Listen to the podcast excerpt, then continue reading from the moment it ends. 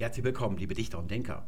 Es tut mir leid, dass es so lange gedauert hat. Ich glaube, es ist fast einen ganzen Monat seit der letzten Folge. Zum Glück habe ich noch dieses Konklave-Video gemacht, spontan. Bei mir ist beruflich leider alles drunter und drüber gegangen. Das hatte ich nicht so lange ähm, vorausberechnet. Das ist so die letzte Phase, wenn Manuskripte abgegeben werden. Bevor die abgegeben werden, muss man die dann nochmal lesen und nochmal lesen. Und das ist eine sehr quälende Angelegenheit. Man hasst es dann. Also nicht so, wenn man sich ein Buch kauft, dann freut man sich, was drin steht und dann verschlingt man es, sondern wenn man schon 200 Mal das Ding gelesen hat, dann hängt es einem wirklich zum Hals raus und man hat dann auch kein Gefühl mehr dazu. Aber man muss gucken, dass da nicht irgendwie ein, ein Fehler reingekommen ist, ein Leichtsinnsfehler, wenn man nochmal schnell was geändert hat. Stellt euch vor, ihr werdet Nina und müsstet jetzt immer noch nach 20 Jahren 99 Luftballons singen, so in etwa fühlt sich das an. Und jetzt wurde schon gemurrt heute in der Facebook-Gruppe. Und zwar zu Recht, weil, wie es meine Art ist, ich vorher noch hinaus posaunt habe, was alles für großartige Folgen kommen. Die auch kommen. Ich habe zum Teil an ihnen weitergearbeitet, aber es ist zwischenzeitlich bei so einer Sache nicht so leicht, was aufzunehmen. Das ist schon sehr aufwendig, da muss man sich auch darauf einstellen und sich so die Worte zurechtlegen. Ich habe ja hier kein Manuskript und musste jetzt auch erstmal ein, zwei Tage lang mich wieder rein moderieren, also wieder warm mich quatschen. Ich bin ja nicht Markus Lanz, der kann einfach wieder so weiter, obwohl dem würde es vielleicht auch nicht schaden, mal einen Monat Pause zu machen. Und da werden wir uns jetzt heute bis nächste Woche dann die richtigen Folgen kommen, die ich geplant hatte. Das wird eine Schriftstellerwoche sein wo wir Fragen beantworten oder auf Fragen eingehen, die von Schriftstellern oder von Lektoren uns gestellt worden sind. Und zwar sind das solche Themen, die für alle von euch interessant sind. Ihr müsst also jetzt nicht anfangen, Roman zu schreiben, damit ihr in der nächsten Woche zur Zielgruppe gehört, sondern interessante Sachen für jeden von euch, die ihr auch alle anwenden könnt, praktische Sachen dann auch.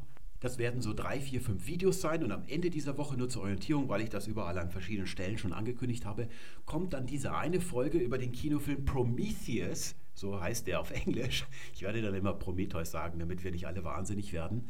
Und da werden wir so die, die Schriftstellerwoche ausklingen lassen, so möchte ich es mal sagen. Wir werden uns mal ein paar erzählerische Mankos von dem Film ansehen und dann auch ein Thema thematisieren oder etwas besprechen, was thematisiert wird in dem Film, nämlich die Ursprache. Da kehren wir dann wieder zur Sprachkunde zurück.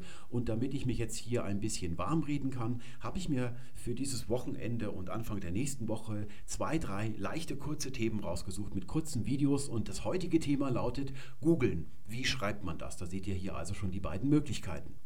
Hier haben wir die beiden Varianten, die im Grunde möglich sind. Sie unterscheiden sich in der Stellung von L und E hinten. Ihr könnt jetzt mal eure Wahl treffen. Wie würdet ihr dieses Wort schreiben? Vielleicht habt ihr schon mal geschrieben und die Wahl schon getroffen, aber meistens spricht man dieses Wort häufiger, als man es schreibt. Und wir fangen unten an. Da sehen wir, dass die untere Schreibung eigentlich ziemlich genau der Aussprache entspricht. Ich könnte hier vorne einen Schrägstrich schreiben und dahinter, das wäre so die phonologische Notation. Damit gibt man zu erkennen, dass es jetzt um die Aussprache geht. Dann sehen wir, das ist ziemlich genau so, wie man es auch ausspricht. Und da oben ist es anders. Da sehen wir, wenn wir den Namen Google, also die Firma Google, von dem dieses Wort ganz ohne Zweifel abgeleitet ist, wenn wir also dieses hier vergleichen, sehen wir, dass im Grunde der Name übernommen worden ist, wird dann nur klein geschrieben, weil Infinitive, auch obwohl sie Substantive sind, wenn sie Teil eines des Verbalkomplexes sind, also Teil des Prädikats, schreibt man sie klein. Und da ist einfach nur hinten die Infinitivendung angehängt worden. Die lautet im Deutschen en. Dann würden aber zwei Es beieinander stehen und das machen wir im Deutschen eigentlich nicht. Wir sagen auch die Knie oder wir schreiben die Knie mit einem einfachen E hinten, obwohl es eigentlich ein E-Plural ist. Müssten eigentlich Knie sagen und schreiben, aber das machen wir meistens nicht. Wer die obere Variante wählt, der wird also von einem Gedanken geleitet, nämlich dem Gedanken, dass das Verbum googeln von Google abgeleitet ist. Das handelt sich hier um einen Namen, sogar einen Markenname und deswegen wird es hier also so geschrieben, dass das Schriftbild von Google erhalten bleibt. Und das lateinische Wort für Leitgedanke ist Motiv. Wir haben es hier mit einer motivierten Schreibung zu tun. Da klingelt was bei euch, oder? Wir hatten ja neulich die Speisekarte versus Speisenkarte. Und in diesem Zusammenhang fiel das Beispiel der Geschäftemacher. Normalerweise werden all die Komposita mit Geschäft ja mit Geschäfts, also mit einem Fugen S gebildet, also zum Beispiel der Geschäftsbericht, der Geschäftsabschluss, der Geschäftsmann. Aber da haben wir schon eine Wendung, Geschäfte machen, und wenn die nominalisiert wird, haben wir den Geschäftemacher. Wobei da die Frage ist, ob es sich wirklich um eine motivierte Bildung handelt oder nicht um eine mechanische Substantivierung, Nominalisierung von dieser Wendung zu einem Wort, also gepresst worden ist nur. Solche Sachen, die kommen vor und die sind dann auch okay, weil sie etwas erschaffen, was es sonst nicht gibt und was man sonst so vielleicht nicht zum Ausdruck bringen könnte. Aber bei der Speisenkarte haben wir gesehen, das ist im Grunde Kokolores. Es ist immer ein Hirngespinst, was da dahinter steckt. Und genauso ist es auch bei dieser Bildung oder bei dieser Schreibung hier bei dem Googlen. Denn das Problem ist, dass diese Schreibung, so wie sie jetzt dasteht, also bei der Bildung oder wenn man sich überlegt, wie geht man vor, dann ist dieser Gedanke erstmal da und dann schreibt man es so. Aber jetzt muss man die Sache auch noch überprüfen. Und die Überprüfung sieht so aus, dass man mal das liest, was hier steht. Und da kommt nicht die Aussprache googeln raus. Deswegen können wir sagen, die obere Schreibung ist falsch und die untere Schreibung ist richtig. Eigentlich ist das ja ein No-Brainer, wie man in Amerika sagt. Es ist eigentlich ganz leicht drauf zu kommen, keine großartige Entdeckung, dass nur diese Schreibung hier richtig sein kann. Und ich glaube auch, dass es die häufigere ist. Ganz genau nachgeprüft habe ich das jetzt nicht. Dennoch kommt diese hier vor, und zwar, weil das Motiv oder überhaupt der Gedanke, dass, es, dass man da mit Motiven arbeitet, dass man sich lo Gedanken logischer Art macht mit seinem Verstand, das ist unheimlich verbreitet und wirkt dann unheimlich stark wir hatten ja schon mal in der Facebook-Gruppe eine ellenlange Diskussion, darüber haben sich also Mitglieder unterhalten, bei den Kompositionen mit den Fugenelementen. Da haben wir einmal ein S, manchmal haben wir ein N und manchmal haben wir auch gar nichts, also eine Nullfuge. Und was mit diesem S, was das mit dem Genitiv zu tun hat und wenn man da irgendwie die Logik walten lässt, wie man das alles so erklären kann oder vorausberechnen kann, wann ein Kompositum welches Fugenelement haben wird. Da seht ihr, da ist keiner vor gefeit, dass man sich da so mit seinem Verstand irgendwelche Gedanken macht. Es gibt aber auch Menschen, bei denen ist es also nicht nur etwas, was ihnen so passiert, sondern da ist es eine richtige Haltung. Also die Haltung, dass Sprache irgendwie unlogisch ist oder minderwertig ist und viele andere Dinge auf der Welt auch. Aber der eigene Verstand, der, also der ist eigentlich das Vollkommenste, was es so gibt. Und ich zeige euch jetzt mal ein Beispiel, an dem wir sehen können, wie stark dieses Motiv sein kann. Hier habe ich einen Tweet. Rob Vegas ist der Autor und ist anscheinend berühmt. Ich habe den Namen vielleicht schon mal gehört, aber ich weiß nicht, wer das ist. Jedenfalls hat er ein verifiziertes Konto, haben wir hier ein blaues Häkchen dahinter. Und der hat geschrieben, als diese Sache mit Brüderle war, also ging es jetzt da um den Aufschrei, als Brüderle da so einer Journalistin an die Möpse gepackt hat, oder ich weiß, was hat er eigentlich gemacht? Ja, da habe ich gerade mein Manuskript gelesen, das habe ich nicht so richtig mitbekommen. Und da wurde also gedichtet, es gibt ja eben noch Leute, die das jetzt immer noch witzig finden, wenn da so ein Skandal ist, dass man aus dem Namen des Skandalträgers hier noch ein Verb schmiedet. Ich könnte dich gleich hier und jetzt brüderlen, hat er also geschrieben. Und ihr wisst ja, dass wir hier unsere Freude dran haben, oder was heißt Freude? Im Namen der Wissenschaft machen wir, das ist manchmal eben nötig, auch mal grausame Menschenversuche. Da haben wir also ein paar, ein paar andere, ich weiß, da gibt es noch einen anderen, aber den Namen weiß ich jetzt nicht mehr. Die haben wir also gefragt. Die haben auch dieses Verbum hier erschaffen spontan und wir haben da so ein bisschen nachgehakt. Und da konnte man also durchaus aus der Reaktion sehen. Wir haben dann gefragt, warum heißt es nicht Brüderlen, sondern Brüderlen? Und dann wurde uns mitgeteilt, dass es eben genau nicht Brüderlen heißen dürfe, sondern Brüderlen, weil es sich auf Brüderle bezieht. Überhaupt nicht, dass man irgendwie mal ins Schwanken gekommen ist. Und das ist doch schon sehr verwunderlich. Da sieht man, wie stark dieses Motiv ist. Denn mit dem Verb Brüderlen stimmt doch was nicht. Also mal ganz unabhängig von Rechtschreibung oder Grammatik, es stimmt musikalisch etwas mit diesem Verben nicht die Anordnung der Laute in der zweiten Hälfte des Wortes, damit ist irgendwas nicht ganz koscher. Fangen wir nochmal von vorne an. Ich habe ja behauptet, dass die untere Variante richtig ist und die obere falsch. Schaut man in die amtliche Rechtschreibung oder auch in die Wörterliste zur amtlichen Rechtschreibung, die kommt ja aus dem Jahr 2006, kommt das Werbung Google gar nicht vor. Obwohl es Google da schon längst gegeben hat und sich Google durchgesetzt hatte, ist das nicht mit hineingeraten. Bei der nächsten Auflage wird das vielleicht drinstehen.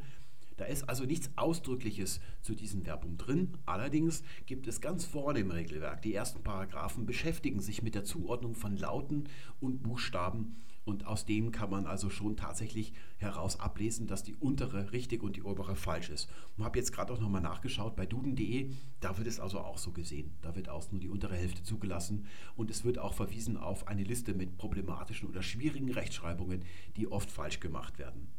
Wir haben hier Google, das ist die Ableitungsbasis und dazu haben wir das Verbum, das ist von dieser Ableitungsbasis abgeleitet. Ich behaupte jetzt, dass beide Wörter deutsche Wörter sind. Das ist ja schon ein bisschen erstaunlich, vor allem auf der linken Seite bei Google denkt man ja so, als ja, wenn man sich so nichts denkt, das wäre ein amerikanischer Markenname, der Name einer amerikanischen Firma.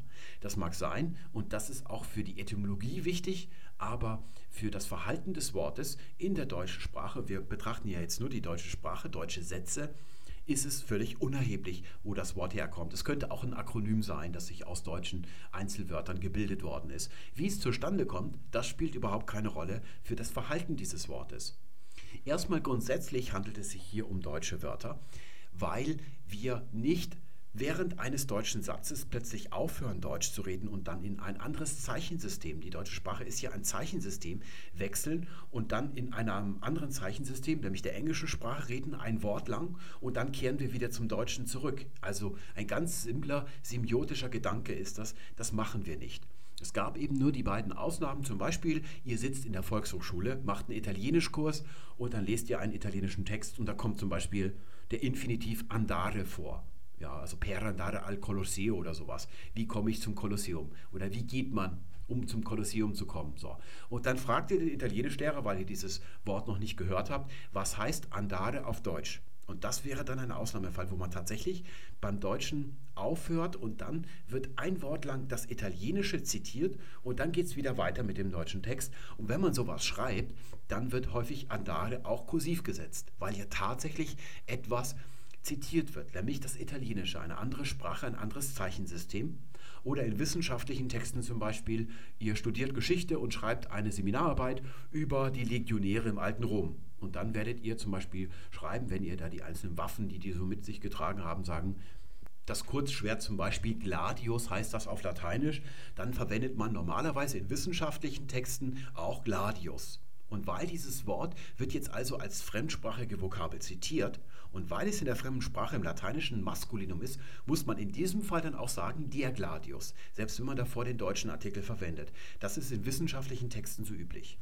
Wir haben damals gesehen, bei Blog zum Beispiel ist das nicht so. Wenn einer sagt, auf meinem Blog ist überhaupt nichts mehr los, dann handelt es sich nicht um das Zitieren einer englischen Vokabel, sondern da haben wir ein deutsches Wort, das ist zwar aus dem Englischen entlehnt, aber dennoch ist es ein deutsches Wort.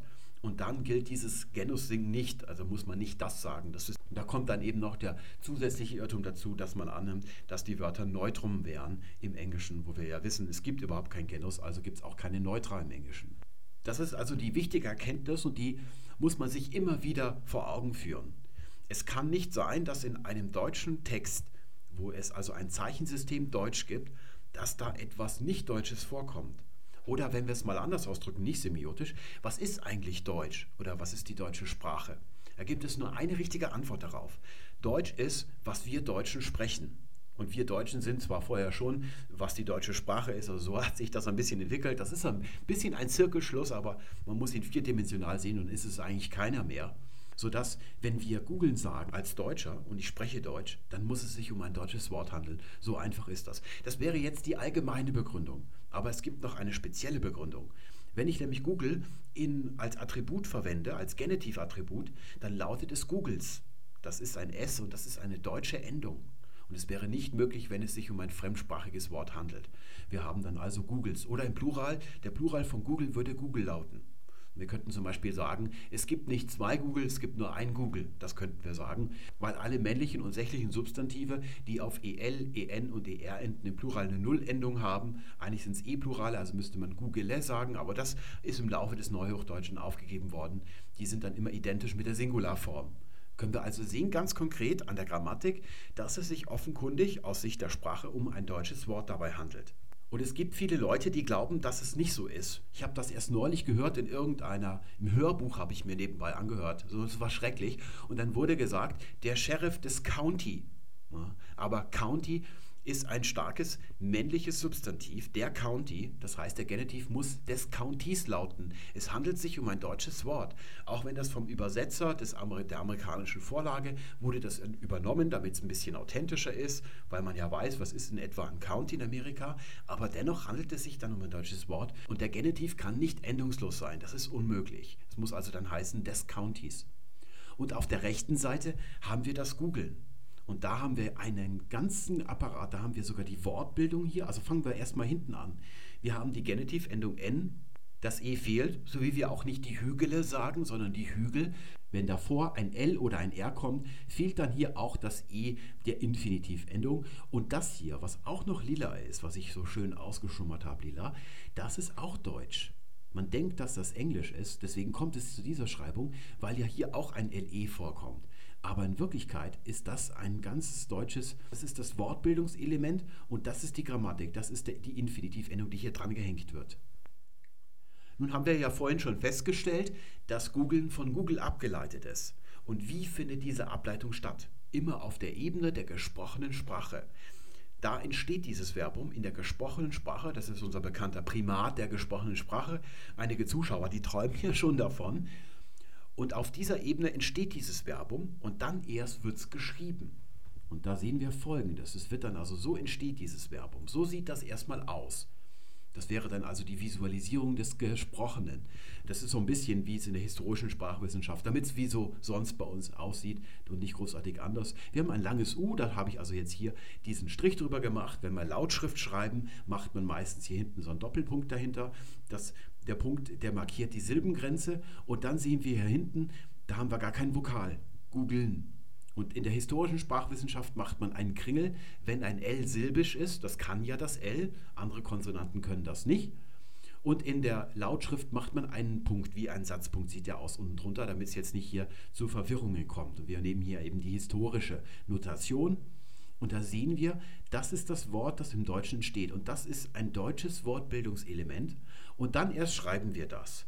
Und wir schreiben es mit Doppel-O. Das ist eine Möglichkeit, ein langes U im Deutschen auszudrücken. Zwar ganz selten nur dann, wenn es sich wirklich um Wörter handelt, die englisch sind, weil wir gerne so schreiben, authentisch, dass wir andeuten, das Wort kommt aus dem Englischen und dass wir authentisch wie im Englischen hier vorne schreiben.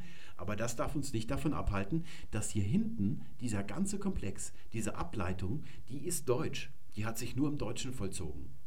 Das wäre hier so die realistische Standardaussprache des Deutschen mit einem silbischen L, aber kein Vokal. Wenn ihr so eher aus dem Norden kommt, dann kann es sein, dass ihr so ein Ö sprecht. Das sieht dann aus wie ein umgedrehtes E, das nennt man Schwa. Das wäre dann googeln und das Schwa, das ist also hier der Ausdruck, falls ihr das noch nicht gehört habt. Das ist etwas aus der hebräischen Grammatik. Es gibt dort ein großartiges System, viel größer als im Deutschen. Da gibt es ja nur dieses Ö, dieses eine Schwa. Im Hebräischen gibt es alle Vokale in einer abgeschwächten Form. Und jetzt fragt ihr euch wahrscheinlich, warum heißt das Schwa? Eigentlich heißt es Shiva. Na, da ist eben hier genau dieser schwache Vokal in der ersten Silbe und wenn der ausfällt, das ist der offizielle Fachausdruck, die Lautung Schwa, aber eigentlich ist es Shiva. Und es gibt auch Gebiete in Deutschland, wo man das eh noch ein bisschen stärker, also Gugelen sagt oder Gugelen sagt. Da könnten wir dann also hier so ein geschlossenes E uns noch vorstellen. Das wären so die Möglichkeiten. Das spielt keine Rolle, weil überall die Reihenfolge gleich ist. Entweder haben wir hier nur ein L oder wir haben immer das E vor dem L. Das andere wäre dann dieses hier. Das wäre die Entsprechung zu diesem Googlen. Und diese Bildungselemente L'n oder auch R'n, die sind sehr, sehr, sehr, sehr stark im Deutschen. Ich gebe euch mal einen kleinen Eindruck davon. Schlängeln hätten wir da oder schummeln oder krümeln, angeln, hangeln, tänzeln, buddeln, jodeln, hobeln, versemmeln, tummeln, tingeln, dann fummeln und wenn es mit dem Fummeln gut läuft, vielleicht vögeln, rammeln oder auch bummeln. Habe ich mal erlebt, da habe ich mich mit einer getroffen, mit einer Bekannten und die war noch nicht da an so einer U-Bahn-Haltestelle, wo man so rauskommt. Und da haben sich eben mal viele verabredet. Und dann hatten sich da gerade ein Mann und eine Frau getroffen und die kannten sich offensichtlich noch nicht so gut. So zweites oder drittes Date. Und dann sagt der Mann, ach, es ist ja erst 5 Uhr, da können wir noch ein bisschen bumsen. Say, a funny thing happened the other day. One of my patients had a rather amusing Freudian slip. Uh, he was having dinner with his wife, and he meant to say, pass the salt, but instead he said, you've ruined my life, you blood-sucking shrew.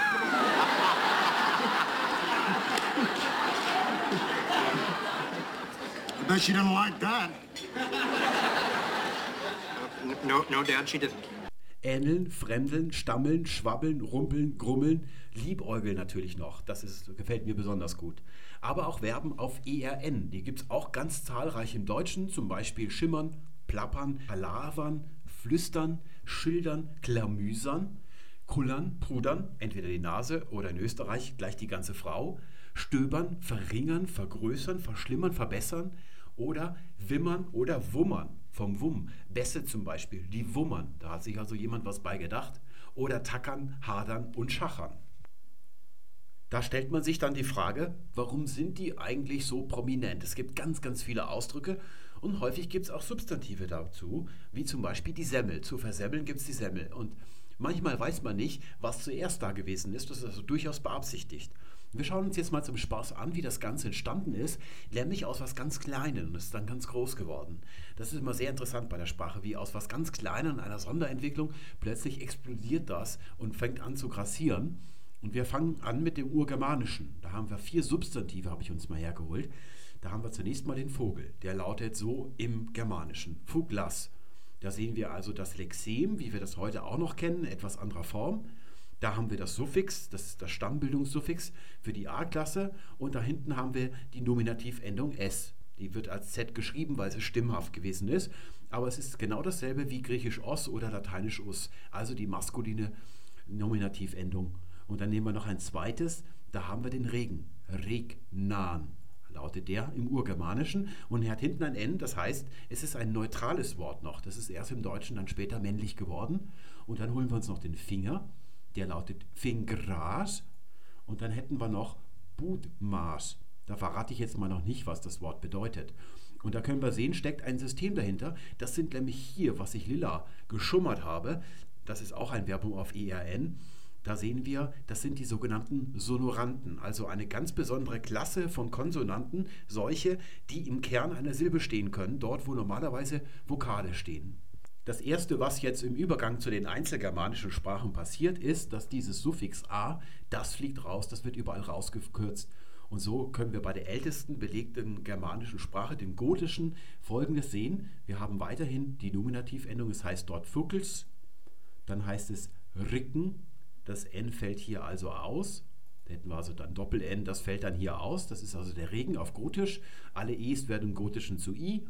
Dann hätten wir noch den Finger, der sieht dann so aus.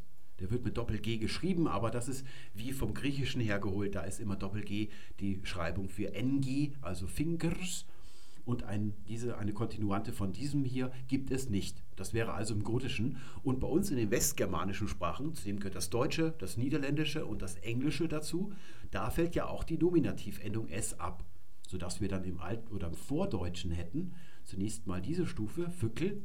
So ist es auch im Isländischen, da ist es so geblieben, heißt es heute Fückel. Und dann hätten wir Recken, das ist ja nur im Gotischen zu I geworden. Dann hätten wir hier den Finger, Finger, so sieht das auch noch aus. Im Altisländischen und Neuisländischen hat man dann noch ein U gemacht, also Fingur.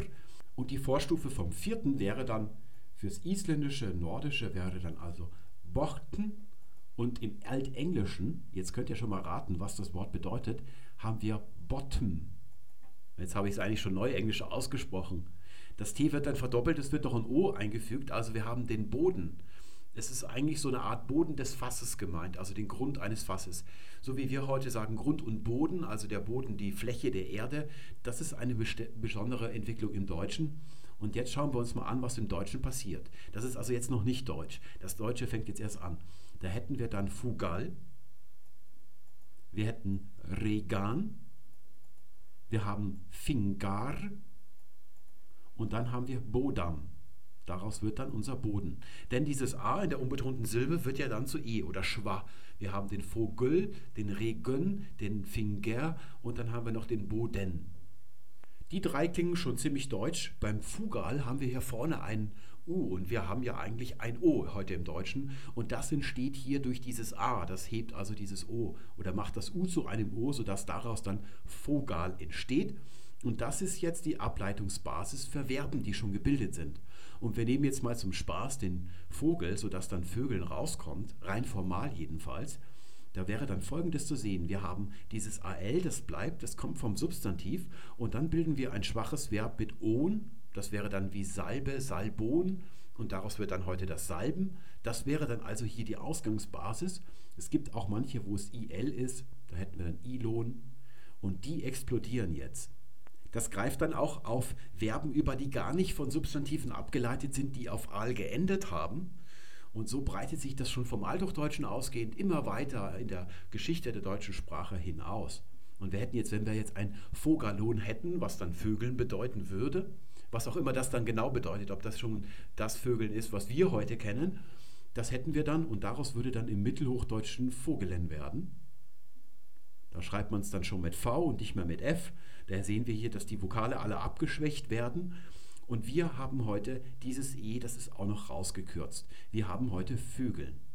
Und jetzt ist dann die Frage, wie ist aus dem O ein Ö geworden? Denn es gibt ja hier hinten kein I. Ihr wisst, dass der Umlaut, der entsteht, wenn hinten ein I irgendwo ist. Und das ist ein Hinweis darauf, dass das gar nicht die Entstehungsgeschichte ist. Das ist jetzt nur mal formal als Beispiel durchexerziert. Denn tatsächlich ist dieses Vögeln gar nicht von Vogel abgeleitet, was wir heute als Wort für Geschlechtsverkehr benutzen, sondern es kommt von Fickelen. Das ist ein regionaler Ausdruck. Da hat man zu Ficken ein Fickelen gebildet und das hat man dann auf ein Tier bezogen. Das ist ja sehr beliebt, dass man Namen für Geschlechtsverkehr von Tieren ableitet. Das Rammeln zum Beispiel kommt von Althochdeutsch Ram, das ist der, der Widder eigentlich. Und wenn ein Wort auf EL, ER, EN und EM endet, EM kommt eigentlich nicht vor, das hat große Auswirkungen auf die Beugung. Bei den Substantiven, dass wir eben im Mittelhochdeutschen noch sagen, die Vogele und im Neuhochdeutschen sagen wir nur noch die Vögel. Da fällt dieses zweite E weg. Da gibt es nämlich hier Vorgänge, Prozesse, die sich abspielen. Wir mögen das nicht, wenn dann hier zwischen zwei Vokalen so ein Sonorant steht. Und hier beim Verb sehen wir, dass auch Vogelen, dass hier auch das zweite E, das ist auch rausgefallen. Es fällt dann immer das zweite raus. Eine Sonderentwicklung gibt es im alemannischen Raum, deswegen kommt es zu Brüderle oder Schäuble. Da ist es umgekehrt. Da wird das erste E rausgekürzt und nicht das zweite. Das ändert aber nichts daran, dass wenn ich von diesen Namen, von diesen alemannischen Namen Verben ableite, dass es sich um standarddeutsche Ableitungen handelt, sodass es korrekt Brüderln und Schäubeln heißen müsste dann und nicht Brüderlen und Schäublen. Das klingt auch irgendwie ganz komisch. Wir können das auch sehen, wenn wir dieses Verb umbeugen. In der ersten Person geht es schon gleich los. Die Endung für die erste Person ist ja e. Und normalerweise hätten wir hier ich google das ist also dann wieder das Schwach, weil es unbetont ist, dieses E. Aber meistens sagen wir ich google oder ich google. Da sehen wir, dass wir hier den Wunsch haben, dass wir das E zwischen diesen Verschlusslaut G und den Sonoranten setzen. Denn es gibt einfach die Regel, dass wir hier, wenn wir einen Verschlusslaut haben, das wäre die Menge O, das wären die Obstruenten, das ist die Gegenmenge, alle Konsonanten minus die vier Sonoranten M, N, L und R, das sind die sogenannten Obstruenten. Also da sind ganz viele Prozesse im Gange, die sich mit Mengenlehre, deswegen ist es ganz wichtig, dass in der Schule Mengenlehre viel unterrichtet wird. Das ist ganz wichtig für die Phonologie, ist eigentlich nur Mengenlehre mit Lauten das ist das Schema hier, obstruent, also zum Beispiel ein Verschlusslaut G. Dann kommt das E und dann kommt hier der erste Sonorant und dann kommt der zweite, das ist dann die Infinitivendung, also googeln. So muss das also im Deutschen sein. Und die andere hier, wenn ich das aussprechen würde, hätte ich hier den Obstruenten G dann hätte ich LR und dann hätte ich das E und das N. Das macht man nicht, dass der erste Sonorant am Obstruenten klebt und dann kommt hier hinten noch der zweite und dazwischen ist das E. Das mag das Deutsche nicht und das ist der Grund, warum diese Variante hier falsch ist.